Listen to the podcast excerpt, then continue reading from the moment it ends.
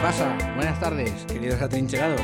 Bienvenidos una tarde más al bordo de este blanco bajel de guerra. Bienvenidos a, a este programa que como Radio Pirenaica siempre termina reproduciéndose, aunque sea en un móvil en México, o en Rumanía, o donde nos escuchaba en la temporada anterior. Bulgaria. Bulgaria, algún otro sitio En, Holanda. te acuerdes. creo. Holanda también. En Copenhague, lo que Y pasa Copenhague, es que claro. Tejón ya ha vuelto a España, o sea que ya esa no la, La de tenemos. Copenhague ya no la tenemos. De hecho, yo creo que no vamos a tener ni la de Tejón esta temporada. Pero bueno, eh, sabéis Radio Pirenaica lo que era, ¿no? Más o menos.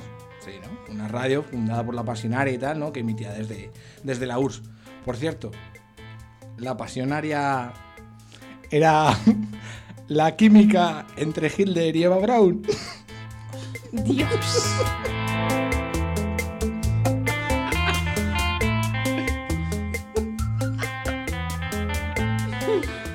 ¿Cómo? Hasta cuando das otro golpe Por, de por lo menos estado. se ríe de sus propios chistes, que está muy bonito. No, eso pero- está muy bien. Pero yo, No, pero yo voto a favor de que Ata por lo menos se abra el micrófono en algún momento o, o cambiemos. Que eso va a estar bien, eso va a estar guay. Nunca. Anda, si puede hablar. ¿Y por qué no has hablado hasta ahora?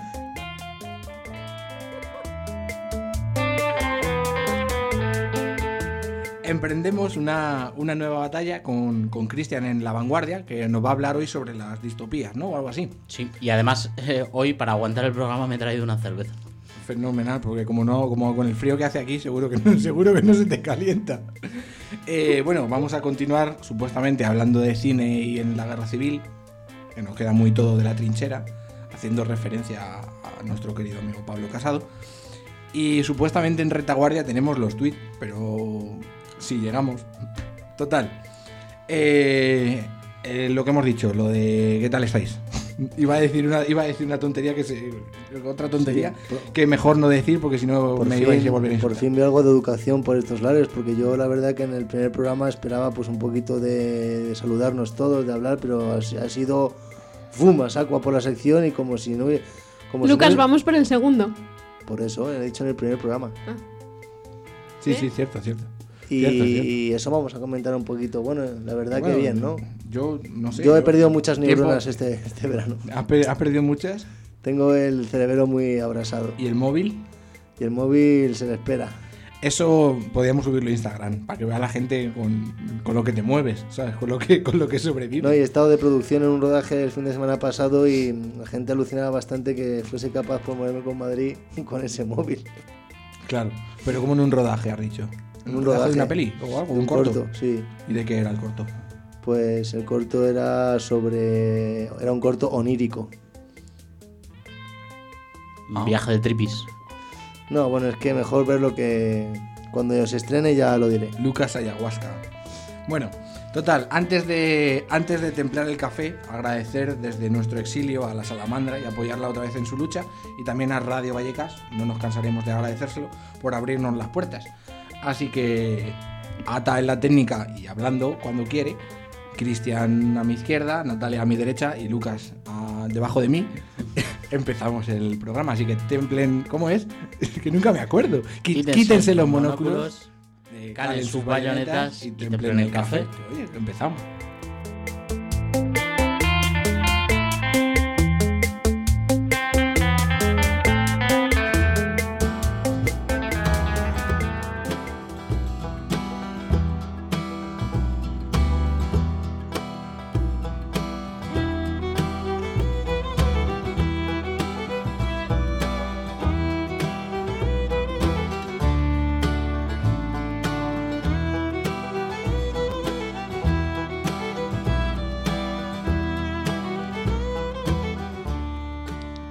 Pues no sé, parece que no soy el único que se ha equivocado, porque esta canción no corresponde a la música de Cristian. De una temporada a otra se la ha olvidado. Yo estaba esperando ya la raíz, que me da como buen rollido. y- Que por cierto, Pesado. el, el los de la raíz, bueno, lo bueno de que estemos en Radio Vallecas, lo hemos dicho en el anterior programa, que se podemos poner canciones y darle un poquito más de garbo al, al programa. O sea que podemos poner otras canciones que no sean de la raíz. Natalia. Por favor. ¿Estarás contenta? Sí, yo no sé qué, qué mal. Ahí está, jódete, jódete. Entre ayahuasca y tabaco cantan y colorean su piel los guerreros.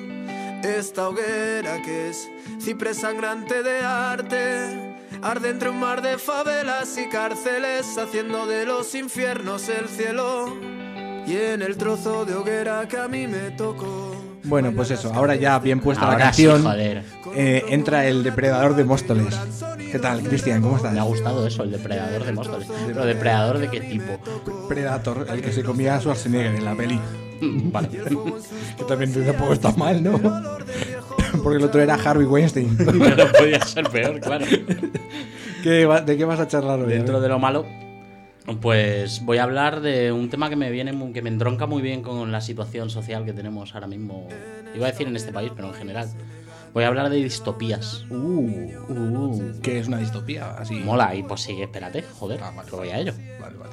Primero vamos a hablar de qué es una distopía, Paco. ¿Eh, Paco? ¿Sabes tú lo que es una Es- distopía? o sea, Paco? quiero decir, queremos puntualizar todo para que sea accesible el programa a todo el mundo. Una distopía es una sociedad ficticia que muestra un futuro desalentador y apocalíptico. Una sociedad totalitaria de pensamiento único, con el ciudadano aborregado totalmente, controlado por el poder político y económico sin libertad real de decisión y sin acceso a una cultura que, basa- que vaya más allá de los principios definidos por el régimen. Que no suena esto como muy actual, No, muy a la orden del día, ¿no? Sí, sí, sí. Eh, la destrucción y las ciudades en ruina están erróneamente asociadas a las distopías. Una distopía puede existir tanto en una ciudad devastada por bombas atómicas como bajo la apariencia de un lugar impoluto, perfecto y maravilloso. Claro. Lo que determina la distopía no está fuera, sino dentro de las mentes de los ciudadanos. Toda distopía que se precia y mezcla elementos reales junto a la ficción. La mayor parte descubren sociedades que son consecuencia de tendencias sociales actuales y que llevan a situaciones totalmente indeseables. Surgen como obras de advertencia o como sátiras que muestran las tendencias actuales extrapoladas en finales apocalípticos. ¿Os suena, algo- o sea, conocéis Sí, sí. alguna distopía A mí la- famosa? V de Vendetta. V de Vendetta. V de Vendetta, Es la- por ejemplo, una tremenda novela gráfica. Eh, ¿Mad Max? No. no bueno, tanto. Mad Max es más posapocalíptica, pero No, sin política ninguna, la verdad.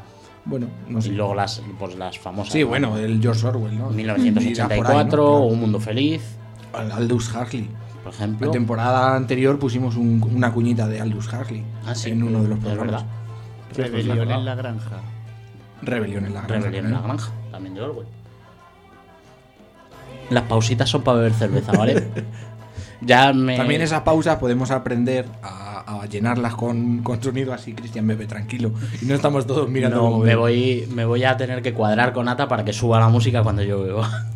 ya lo apañamos. Vale, los gobiernos de las sociedades distópicas se sirven de los medios de comunicación y del control de la información y la fuerza para generar una sensación de falso bienestar. Como por ejemplo sería, en España estamos mejor que en muchas partes del mundo, es el mal menor. ¿vale? Falsa seguridad. No son necesarias ni la extorsión ni la amenaza. Hacer sentir al ciudadano inseguro hace que renuncie a muchas cosas por sentirse más protegido. Y la falsa esperanza. La esperanza de que todo cambiará en algún momento es el arma más importante del gobierno distópico. La gente con esperanza puede aguantar un sufrimiento indecible y esta es la forma de control definitiva. Qué bonito, fíjate, distópico, ¿eh? El gobierno distópico, has dicho. ¿Distópico? Que fíjate que luego si le añades despótico, que también No, vendría el, el, caso, gobierno, sería el gobierno no es des- el gobierno no es distópico. no es, es la historia o sea que un gobierno no puede ser dis- no No, bueno, el, el- el gobierno de, el de- de la novela, de- De la novela distópica, ¿se entiende? Claro. Pero sería.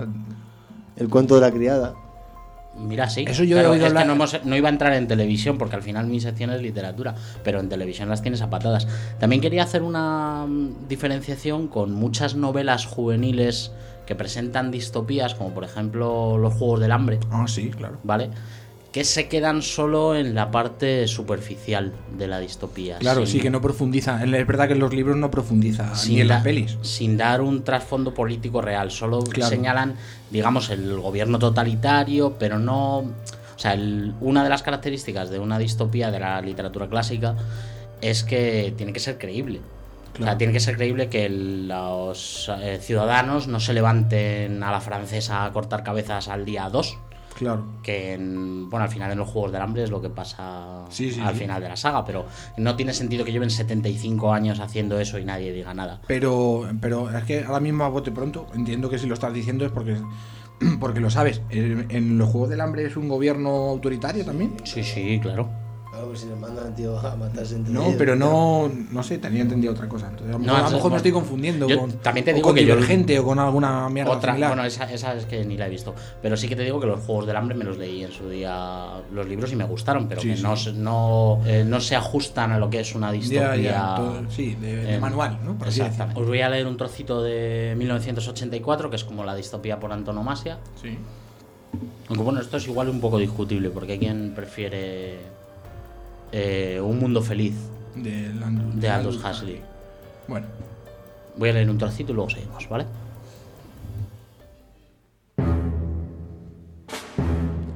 Doble pensar significa el poder, la facultad de sostener dos opiniones contradictorias simultáneamente, dos creencias contrarias albergadas a la vez en la mente.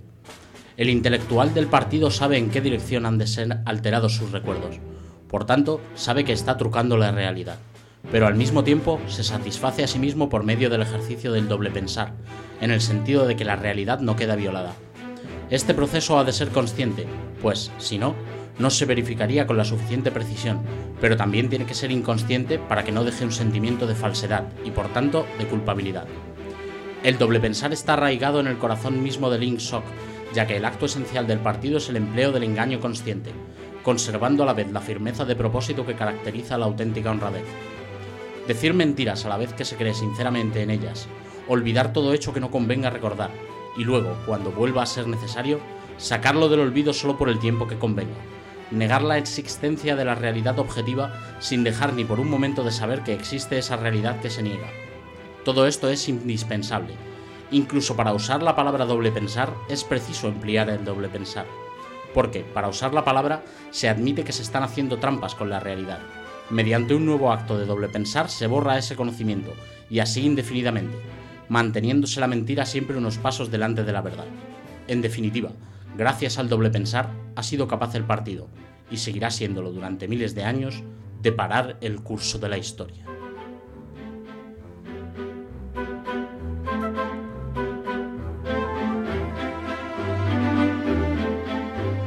Fragmento que hemos leído dice que es de, Es de 1984, sí. de George Orwell. Pero es, realmente, no sé lo que vas a comentar ahora, pero realmente es exactamente lo que hacen los políticos.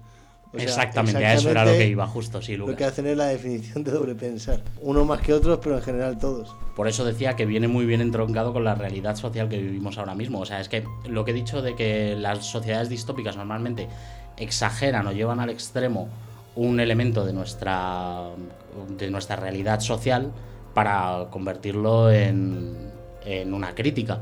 Y en este caso es que el- en 1984 lleva esto que dice Lucas que hacen los políticos todos los días al extremo de convertirlo en el gran hermano y la terrible sociedad distópica, ¿no?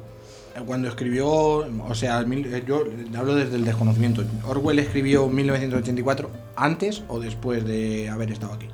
En la guerra civil, quiero decir. Pues, pues. Pues estoy bastante seguro de que fue antes, ¿eh? antes. Sí. Qué bueno. Pero vamos, te lo digo Sí, sí, ahora no, mismo, bueno, bueno, da igual. Si es una, es simplemente una pregunta por Que puntualizar. para eso tengo el libro aquí.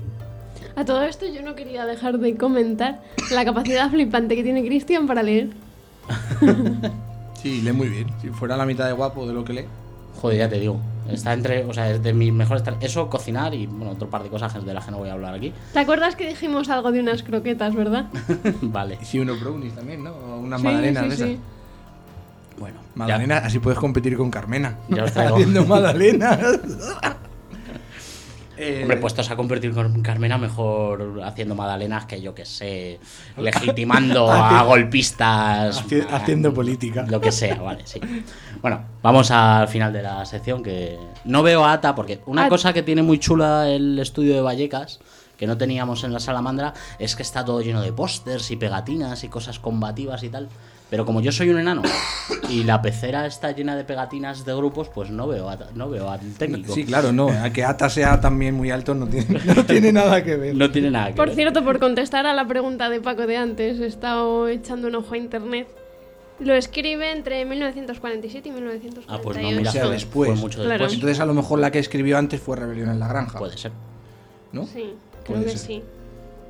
Me Pues cuadra. ¿sabéis que un- una vez leí en un blog que Orwell se dedicaba a delatar a anarquistas? ¿En un blog de quién?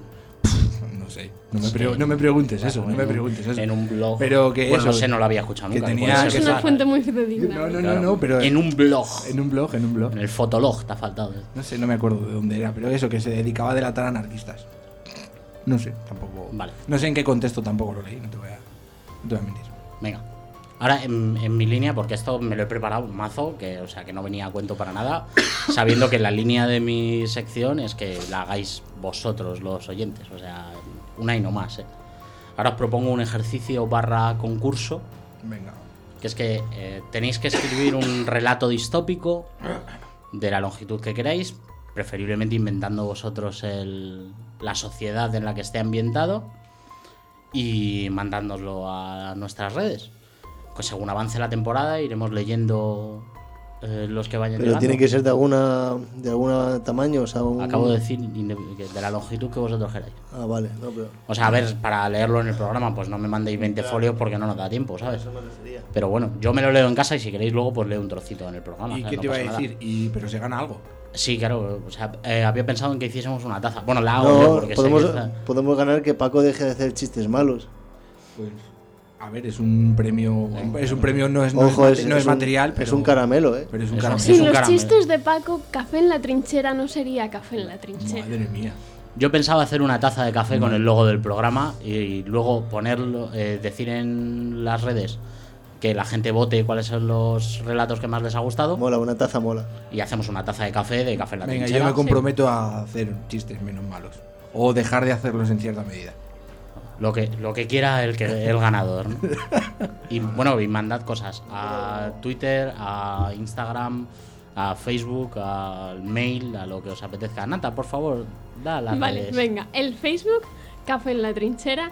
Twitter, arroba en guion bajo trinchera. Y Eh, Instagram, café guion bajo en guion bajo la guion bajo trinchera. Y que nos queda el correo que es café en la trinchera arroba gmail.com. Oh, ¿Qué nos Gmail. queda? Me preguntas, ¿qué nos queda? Gmail, pero nos habéis fijado que ha dicho Gmail. Luego le toca. Luego Cambridge. lo que da Venga, por culo con que no Vale. utilicemos anglicismos. Gmail. menos morralla. Gracias. Ya esa G madrileña. Gmail. Bueno, ya, suficiente. Sí, venga, menos morralla. Venga, Volviendo al tema de, de Orwell, ¿creéis que el doble pensar en qué, otro con- en qué otras situaciones, personas o contextos aparece esa eh, el doble pensar? ¿por qué estabas pensando en algo en concreto? No, pero Yo estaba pensando un poco, según lo has dicho, me han venido a la mente las relaciones interpersonales, no sé. también, claro, por eso me refería a eso un poco también, claro. Como las relaciones interpersonales. Pues eh, tú tratando con el mundo. A mí hay una cosa que no me ha quedado clara. O sea, no necesariamente una distopía tiene que ser apocalíptica. No, para nada. No, De hecho, Pues 1984 no es apocalíptico en absoluto, por ejemplo. Ya.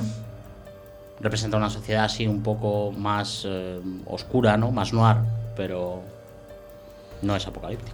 Pero tampoco hay mucha. Bueno, sí, sí, sí hay literatura sobre eso. Ah, pero aparte de los juegos del hambre o yo qué sé, o, a, a mí, a o mí V es de Vendetta. me interesa el concepto, me, Oye, vamos a- me interesa mucho el concepto de creerte tus propias mentiras Sí, claro. y, y transmitirlas como si fuesen, como tú te las crees, lo transmites con una verdad. Coño, no hablábamos en el programa anterior sobre que Ortega Smith se ha creído que las 13 chicas que fusilaron en la tapia del cementerio eran violadoras y chequistas. Bueno, yo al final creo que sabe perfectamente cuál es la realidad y lo dice porque, porque Bueno, bueno, estamos bueno. en campaña Mira, electoral tengo- y para traer a por aquí una a un lista tipo de, de- público. Pero, Pero de al final el que más, se cree su propia mentira empieza así, ¿no? Claro, sí, no, sí. yo en eso no tanto me refiero, pero sí desde luego, por ejemplo, me voy a meter en un, en un sitio muy, muy farragoso. Va a abrir un pero, melón.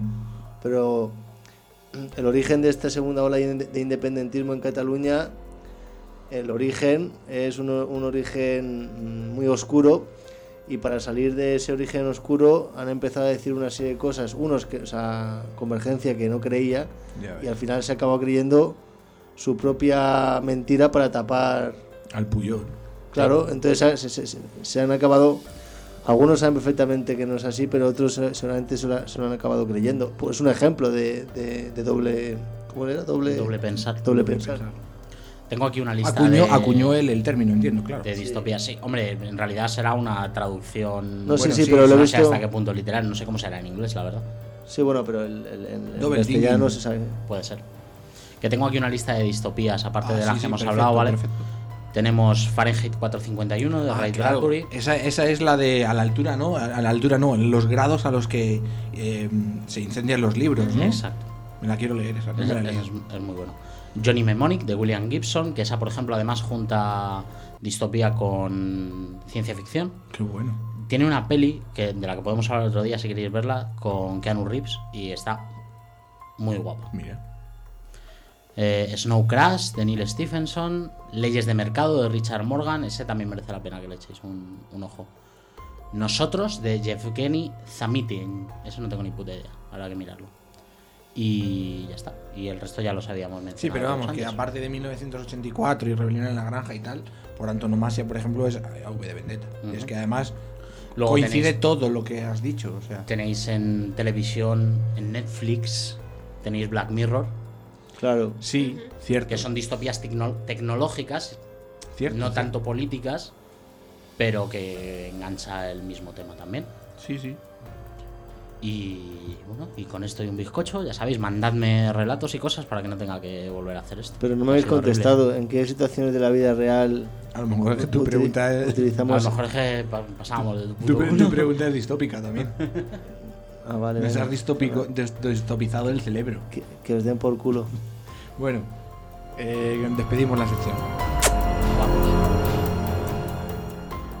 Eh, señor Almeida, eh, si usted tuviese que donar dinero al Amazonas o a Café en la Trinchera, ¿a qué lo donaría?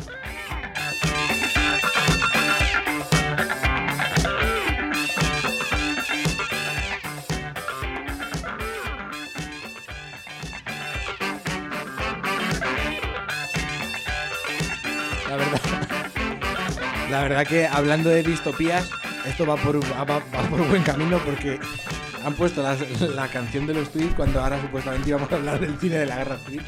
Pero no pasa nada, o sea, que, que de verdad, tenemos todavía la resaca del verano. Que por cierto, Lucas, ¿qué tal tu verano? Cuéntame algo. Nada, muy tranquilito, la verdad. ¿Dónde has estado? ¿Has estado por ahí? Eh, no, bueno, eh, trabajando y luego me tomo unos días libres en, en septiembre en el que he estado en sitios muy bonitos. Pero intenta hacer esto como si fuera una redacción del colegio, ¿vale? No, pero mira, he estado, por ejemplo, en San Juan de la Peña, que es un sitio espectacular que recomienda a todo el mundo, un ¿Qué está monasterio en? en la piedra, en, al lado de Jaca. Muy, muy bonito. Un monasterio del siglo XI, muy bonito. En la piedra, Fenomenal. ¿Y algún sitio más? en Panticosa. Pero ¿Eso está aquí en España? sí, es en los Pirineos. Joder. Pero no, simplemente, no, yo Los era... Pirineos yo, donde viaja mi- la gente mi- de billetes, ¿eh? Sí, pero no, yo mi intención No te creas que lo en, niega. el, en el primer programa era un poquito, pues eso, no entrar ahí a de huello, ¿sabes? Sino pues un poquito de... Ahora de- que ya nos hemos estabilizado, Ah, vale, hemos vale. grabado un programa, hemos visto que ha salido bien, o sea, estamos tranquilos ya. Bien, bien tampoco. Sí, sí, yo creo que ha salido bien. Pero Bueno, Cristian, ¿y tú? ¿Has hecho trabajando? Yo, yo trabajando pues, lado. esclavo de la hostelería, ya lo sabes, todo el puto verano poniendo cervezas. Pero bueno, sí, me fui a, a Ortigueira, Galicia Ah, muy bien. ¿Y en Ortigueira qué has hecho? y en or- otro viaje. Astral. Claro. El viaje bueno, que- que el viaje bueno. el viaje psicotrópico de todos los años. Lo bueno es que tú has vuelto. Sí, bueno, yo claro, yo siempre, bueno, su vuelvo- cerebro no sabemos. Vuelvo un poco tocado siempre porque la verdad es que el golpe emocional de volver de Ortigueira a Madrid siempre es horrible. Pero bueno, aquí... Pero bueno, para el que no lo sepa, ¿qué es Ortigueira? Claro. Ah, bueno, el, el Festival del Mundo Celta es un, es un festival de música celta que se hace en Ortigueira en la segunda semana de julio, Ortigueira, Galicia. Sí. Y Bueno, aparte... no podía estar en Cáceres, pero la verdad que por el nombre pero- no. pero por el nombre no daba, ¿no? Eh, la verdad es que en, en realidad el festival es lo de menos, por lo que lo que mola es la ubicación del sitio, que es precioso. Claro. Es un, es un bosque de eucaliptos a pie de playa. Y yo voy todos los años y bueno, tengo hasta el logo del, del festival tatuado en el brazo y bueno, y luego me drogo. ¿Y tú, Nata? Yo he estado en Marruecos.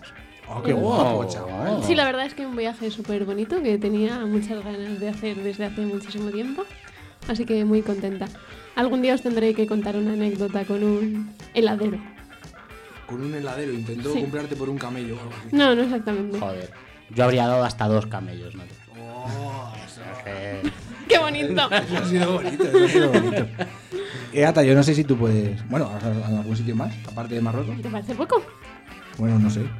A mí me ha parecido un super viaje. Sí, sí, no. Está bien, está bien. Yo he estado en Al-Ándalus. Califata. en Al-Ándalus. ¿Y qué has hecho en Al-Ándalus? ¿A reconquistarla? Disfrutar del paraíso. Oh, Ojito con el califa. el califata. sí, Venga, sí. vaya, ya, este ya, ya- ya ha dado su fin. Ah, ahora ya no te interesa. Ahora ya que hemos contado todo el verano y falta el mío, no te interesa. Pues ahora voy a leer un tuit. Un tuit de Dani Bordas. Eh, ¿os, os acordáis en verano lo que pasó? Que ah, se habían apropiado de la canción de Bella Chao, que era ya, ahora ya solamente es parte de la serie de la Casa de Papel y tal. Pues Dani Bordas puso un tuit que ponía: Le pedimos que entiendan el significado de Bella Chao a personas que creen que un partisano es el queso que se le echa a los macarrones. está no me bien. digas- no me digas que. no, es, A es ver, maravilloso. está bien porque en tu línea de chistes de mierda, por lo menos este tenía un trasfondo guay, ¿sabes? Pero. ah, deja un sabor de boca Mira, agridulce. yo si quieres, mm, leo otro y luego se lo paso. No, yo solo te pediría que intentases no reírte antes de terminar la lectura. Tienes, tienes Te toda lo la razón. sobre todo para entender la lectura. Tienes toda la razón. Mira, divertido sería viajar atrás en el tiempo y dar el cambiazo de la Biblia por el Señor de los Anillos. Volver y flipar. Es verdad, o sea, imagínate. ¿Tú quién tienes algún tuit, Cristian? Yo que voy a tener tuit también. Pues mira, yo te dejo, te dejo alguno, a ver si te hace gracia. A ver si les- Mira, este está guapo. El que dijo que el desayuno es la comida más importante del día no me vio recenar borracho con 19 años. Con 19 años y anteayer. Y con, y con 29. Y sin estar borracho. No, no, yo borracho estoy siempre. Ya me he terminado la cerveza, por cierto. Bueno, pues con el calor que hace seguro Pues que ya nos entra digo. otra. ¿Tienes tú algún tuit, Lucas, o qué? Venga. Este está muy gracioso. Pues vale. Camarero, ¿me puedes hacer un poco más el filete? Oh, soy un filete. Bravo. ¡Bravo! ¡Bravo! ¡Qué bueno!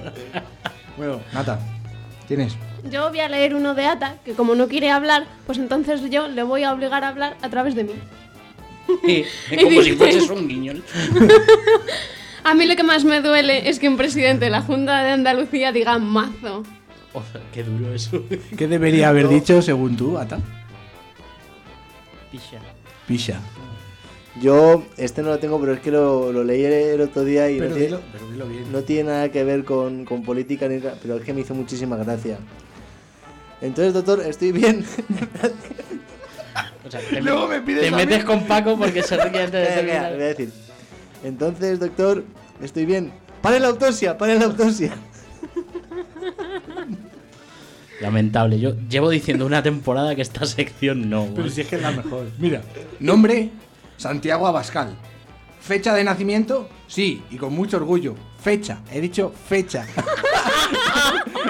Mira, retiro lo dicho. Ese ha estado magnífico. bueno, pues Nata, ¿tienes alguno más? Eh, con esto yo creo No, que... una eh, sección corta, nos gusta Sí, lo ya corto. está, rápido, eso ya es. está. Ya Va, está, va, ya dinámico. Pues con esto cerramos y nos vamos a hablar de cine. A ver, ¿qué tal? Pues vete al cine.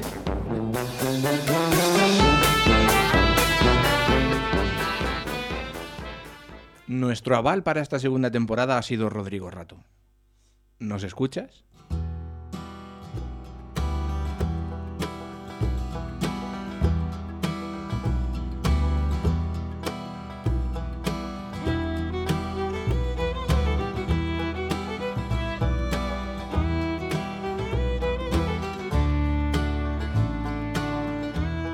Bueno, esta, si os acordáis, la temporada pasada, esta sección era la de las entrevistas. Pero como no tenemos nadie para entrevistar, pues hemos dicho que para meter el- la cuñita, pues vamos a hablar sobre el cine de la guerra civil. Así que, ¿qué os parece? Hay el tocino. ¿eh? Bueno, yo. No tiene nada que ver, pero macho. Bueno, pero sí tiene que ver, porque si tú comes mucho tocino no eres veloz. Es verdad. pero. sí tiene que ver. Paco, lo, lo único que me estás dando calor. Eres como una bomba de átomos, tío. O sea, me estás dando calor, tío. Bueno, el- lo del cine de la guerra civil. Eh, Sobre todo a raíz de la última Lo de del cine. Amenábar. Lo del cine. ¿Sabes como si lo locutara Julio, el de la vida moderna? El cine. ¿Tú has visto la peli, Lucas? La Sí. última, de Amenábar, ¿y qué? ¿Qué tal? ¿Te ha molado? Pues. ¿Qué piensas Me de gustaría ella? discutir con Natalia porque veo que ya ha salido un poco desencantada de- del filme y yo. Pero, espera, Solo ¿cómo? comentar que aparte que te muestra una parte de la guerra civil desde el punto de vista histórico, pues sobre todo el ascenso de Franco a, a ser el caudillo máximo, que es muy interesante esa parte, y luego las disquisiciones internas de Unamuno y eh, todos esos primeros meses de la guerra hasta que en el Paraninfo, en el momento menos indicado probablemente y beneficioso para él, dijo lo que dijo y, y creo que la película para todos para entender una mejor una parte de nuestra historia pues está, está bien. Pero ¿y qué, qué dijo? Aquello de... Bueno, eh, muy interesante porque. José María Pemán fue ponente en esa, ese día que era el Día de la Raza, fue el, el 12 de octubre. El día de la raza. Entonces Bueno, él como firmó unos días antes firmó un documento como el, para que eh, los de la Universidad de Salamanca apoyaban el golpe, pues bueno, pues así. Unamuno te estás refiriendo. Unamuno, pues Vale. entonces le invitaron ese día. Y claro, ese día escuchó cosas como Viva la muerte o, o escuchó cosas y él llevaba disquisición, él llevaba, llevaba una lucha interna. Y entonces es interesante, por ejemplo, cuando dice Peman, porque la anti-España son eh, el País Vasco y Cataluña, que por cierto también es una película que mola mucho porque relaciona mucho con el presente, ¿sabes? Sí, Y el conflicto, bastante- ¿no? sí. La periferia. Y dice, eh, eh, Cataluña y el País Vasco son anti-España. Entonces él cuando se, se pone a hablar y dice, sí, sí, son anti-España. Dice, pero aquí el el obispo este que presente es catalán. Y dice, y es el que os enseña a todos vosotros el dogma de la fe católica que desconocéis. Y yo, que soy vasco, llevo toda mi vida enseñando castellano, el cual también desconocéis. Y entonces luego sigue Qué y pone a todo el mundo a caer de, de un burro, a mirar a Stray le pone a caer de un burro. Pero bueno, aparte de ese momento que es muy cinematográfico y mola mucho, es también pues eso, como Franco se hace con el poder, que yo, eso no, yo no lo sabía exactamente cómo había sido así. O también un dato interesante que mucha gente desconoce, que la bandera republicana ondeó los primeros meses de guerra en el bando sublevado. ¿Y eso? Pues porque el golpe fue dado en nombre de la República y supuestamente para poner en orden la República, lo que pasa es que luego se torció un poco la cosa. O sea que la Se disquisición... torció un poco la, cosa. la- la- lo que se mueve el pensamiento de Unamuno es estar en favor o en contra de la República. Unamuno dice en un momento dado, yo, esta- yo sigo vendiendo la bandera eh, republicana ondeando, entonces yo entiendo que esto es un golpe para poner en orden la república que según él eh, era un caos y aparte que solo vio resentimiento y, y- y ganas de venganza. Entonces él, que estuvo a favor del origen de la república y fue de hecho político en la república, pues dice eso y por eso apoya el golpe de Estado. Pero luego cuando empieza a ver que empiezan a desaparecer amigos suyos, y hay un momento muy bonito en la película que un amigo suyo era un, el catedrático de literatura en la Universidad de Granada, Salvador no sé qué, le dice, pero se han matado a Lorca, y dice, dice Unamuno, "Ah, eso son habladurías, rumores, y dice, lo, ha dicho, lo han dicho en la BBC, y ya, ya a Unamuno le cambia el rostro y dice, ah, pues entonces esto puede ser verdad. Flipa. Natalia, ¿tú qué opinas de la peli? A mí me decepcionó mucho, porque mm, veo que, mm, vale, decías, cuenta parte de la guerra civil, pero una parte muy mínima. No cuenta casi nada. La película en general no cuenta nada, muy poco. La veo súper poco profunda, carente de ideología, mm, caricaturiza a mogollón a los personajes. O sea, mm, me parece una película entretenida en la que me he reído, pero quizás no es un tema para reírse tampoco. Y mm, tampoco tiene mm, ninguna visión política, no sé, le falta ideología. No, no. Pero es que yo creo que las películas no Por tienen- no hablar de que parece que hace bueno a Franco y a la mujer. Que, A, Carmen Polo. sí. Pero que parece yo- que, que- que después de la película los tienes que coger cariño, porque ahí mira que bien tratan a una mona. a Franco... Sí, pero eso a mí me contó mi profesor de historia, no sé si será una habladuría o no. A mí me dijo mi profesor de Sí. historia que es que ella era, era ella quien tenía relación con Unamuno. Sí, ¿no? sí, sí, sí. Y es verdad la parte de que es ella la que le saca de allí cuando lo de esto del Día de la Raza.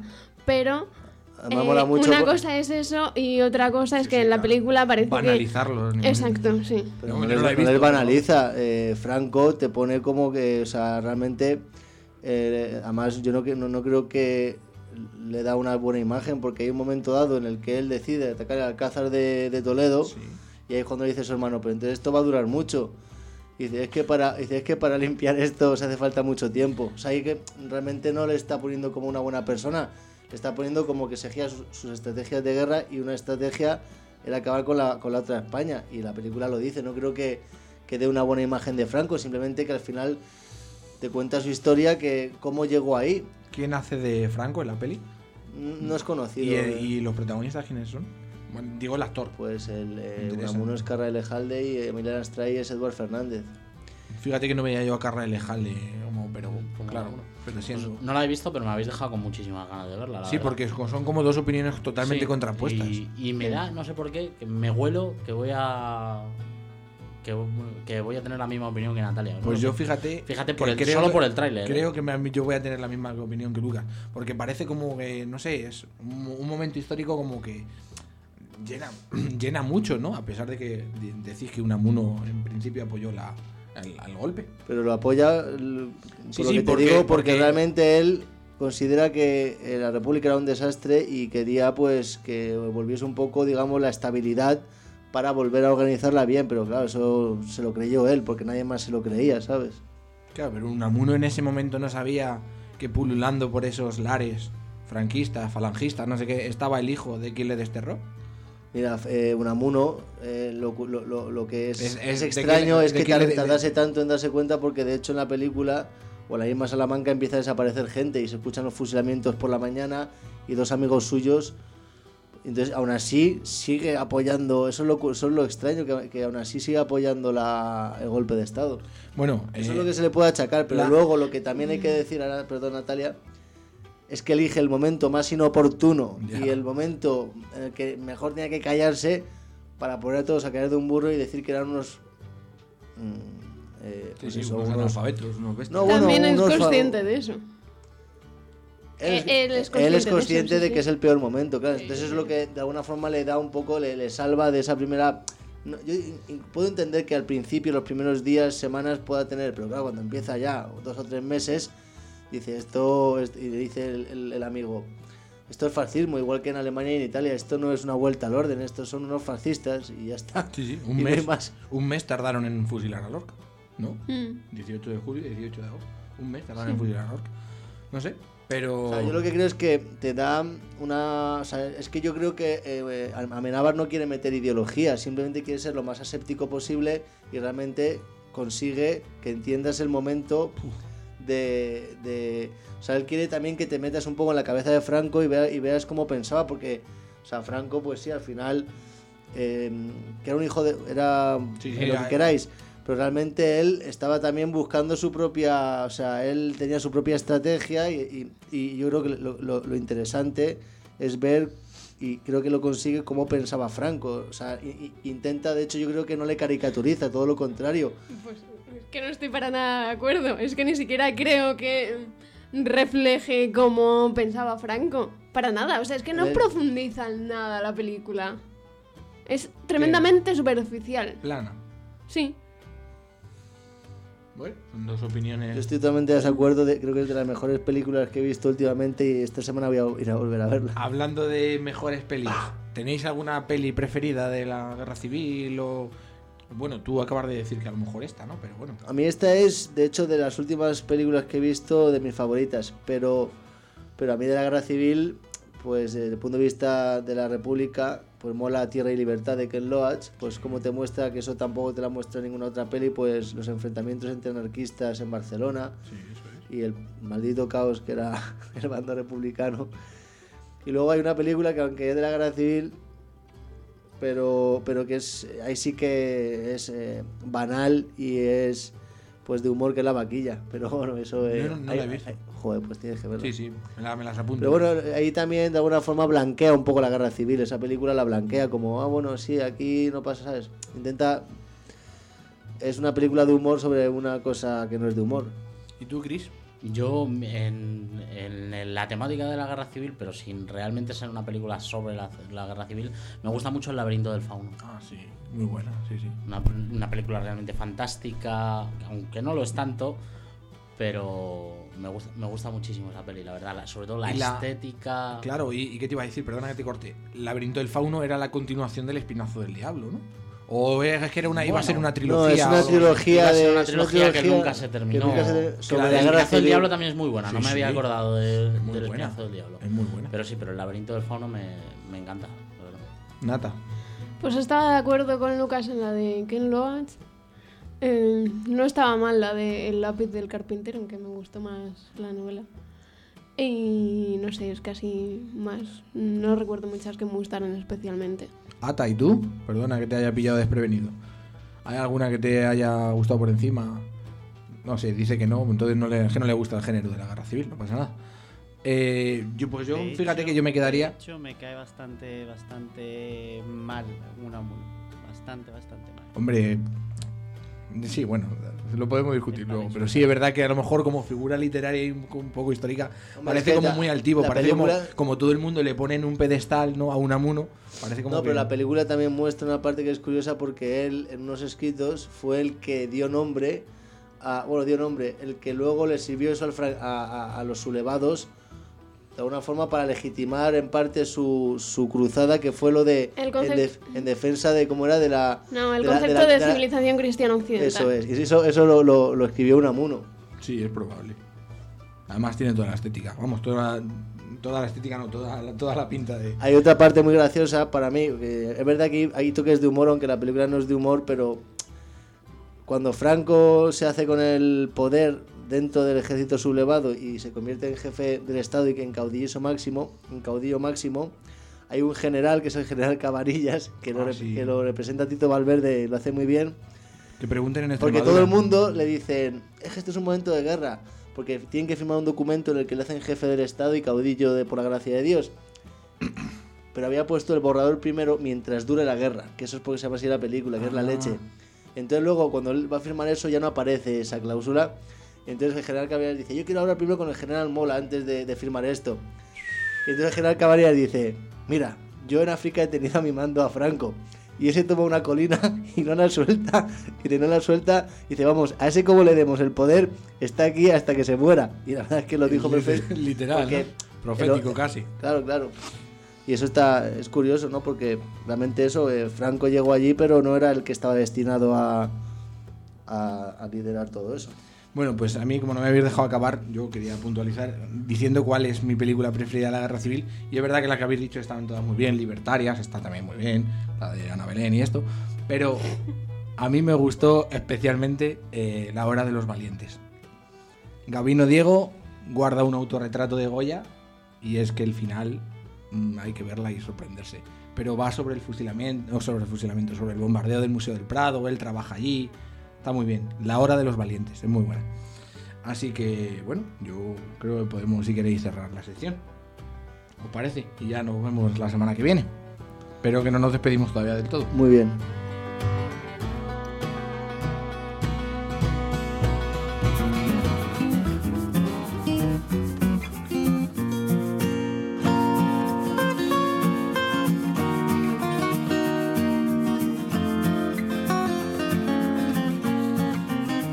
Bueno, el- en, el, en el programa anterior, si os acordáis, he acabado con una frase eh, que era de Lope de Vega. Esta vez traigo una de Quevedo.